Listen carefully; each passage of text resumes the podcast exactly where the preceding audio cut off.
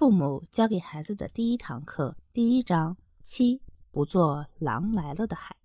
狼来了这个故事的普及率应该要比其他故事高得多。孩子的睡前小故事中，总能见到他的身影。家长如此钟爱这个故事，也不是没有道理的。毕竟要趁早让孩子明白说谎的危害，远离这种坏毛病。任何家长都不喜欢自己的孩子说谎，更不会鼓励孩子说谎，因为说谎是种不良的行为习惯，一经形成就相当顽固。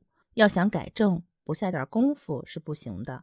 但是孩子年龄尚小，道德观念模糊，生活经验缺乏，极易受到不良因素的影响，说谎也就在所难免。孩子说谎不像成人那样为了获得某种利益。尤其是对女孩子来说，这种动机就更不成立了。女孩大多都比较任性，也喜欢受人关注，所以喜欢通过别人的注意来肯定自己的存在。如果在女孩的经历中，偶然间她发现说谎比较能引起成人的关切，那她就可能用这种方式来引起他人的注意。也许是女孩的天性使然，没有关注和赞美的生活是他们难以忍受的。当女孩没有达到父母或老师规定的目标，又想得到赞美或奖励时，或者想在伙伴中保持受推崇的地位时，女孩往往用谎言来将自己不足的地方补上，从而达到自己受表扬的目的。加拿大科学家发现，学会说谎是儿童智力成长的重要步骤，家长无需过分担心，只要抓住时机，正确引导即可。研究显示。两岁时，百分之二十的儿童会说谎；三岁时，这一数字达到百分之五十；四岁时，接近百分之九十；十二岁时，这一曲线达到顶峰，几乎每个孩子都说谎；十六岁时，说谎人数回落到百分之七十。不过，家长也不用过于担心。研究人员说，孩童时代撒过谎，并不代表今后就会成为骗子。此外，随着心理逐渐成熟，孩子的撒谎动机也与小时候有所区别。青少年开始学习成年人运用善意的谎言，尽量避免伤害他人感情。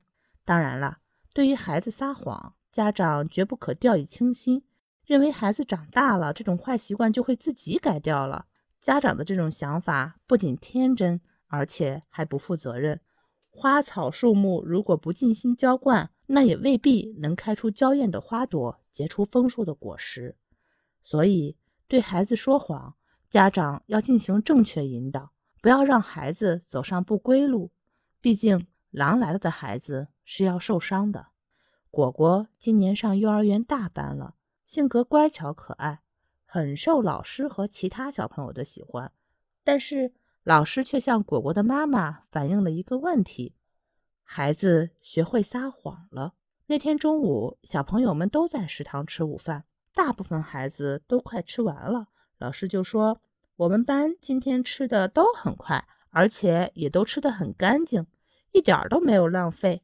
吃完的小朋友，今天老师有奖励；吃得慢的小朋友，请快一点吃，不然一会儿饭凉了，吃完了肚子疼。”这时，果果看见其他小朋友都吃完了，并得到了老师奖励的小贴画。果果很想得到老师的表扬和小贴画，于是他就趁老师和小朋友不注意的时候，把饭偷偷给倒掉了。谁知这一幕正好被老师看到了，但是老师什么也没说。过一会儿，果果跑过去跟老师说：“老师，我吃完了。”老师听了之后问了一声：“果果，今天你的饭真的吃完了吗？”他看着老师点了点头。老师说。说谎的小朋友，老师不喜欢啦。到底有没有吃完饭？果果还是点了点头，说：“吃完了。”果果的妈妈听完老师的诉说后，十分生气。仔细想了想，突然发现果果最近还真是学会了撒谎。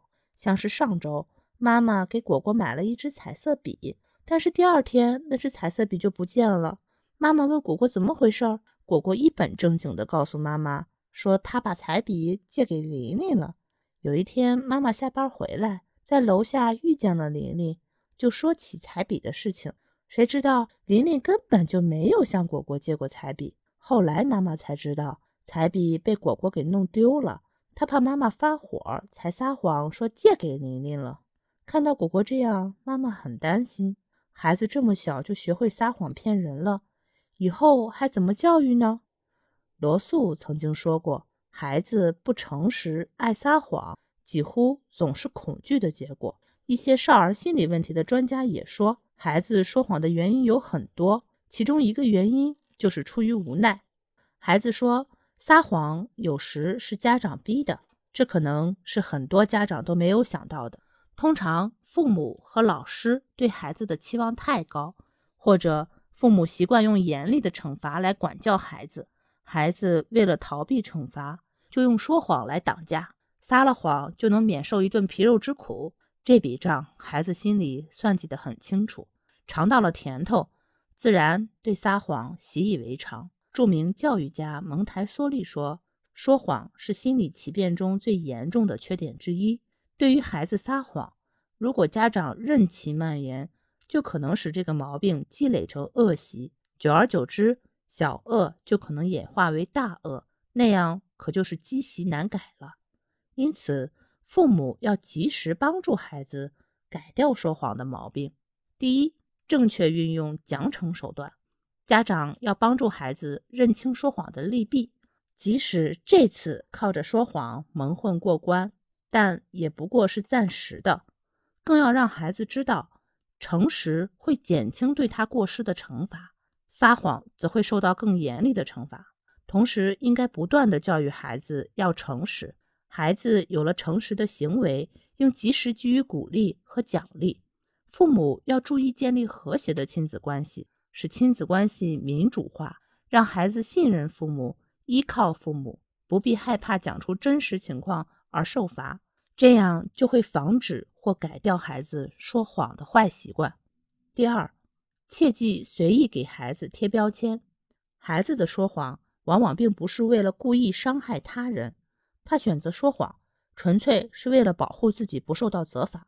所以，家长不要轻易将孩子的说谎行为与孩子的品质划等号，更不能因为孩子的某一次谎言就给孩子定性，给孩子贴上谎话专家、小骗子、吹牛大王等标签。这样做不但对孩子改掉说谎的毛病没有任何帮助，反而对孩子的说谎行为起到了强化的作用，可能会促使孩子。今后更加习惯性说谎。第三，多聆听并与孩子沟通。当孩子当孩子感觉事情会有负面后果，那他就会选择说谎。这时，父母应了解孩子的需求，订立更实际的规则，不要盲目的把自己的孩子与别人的孩子进行比较，对孩子提出过高的要求。这样不仅容易导致孩子撒谎。还易使孩子丧失自信心。家长要根据自己孩子的实际情况、兴趣和特点施教。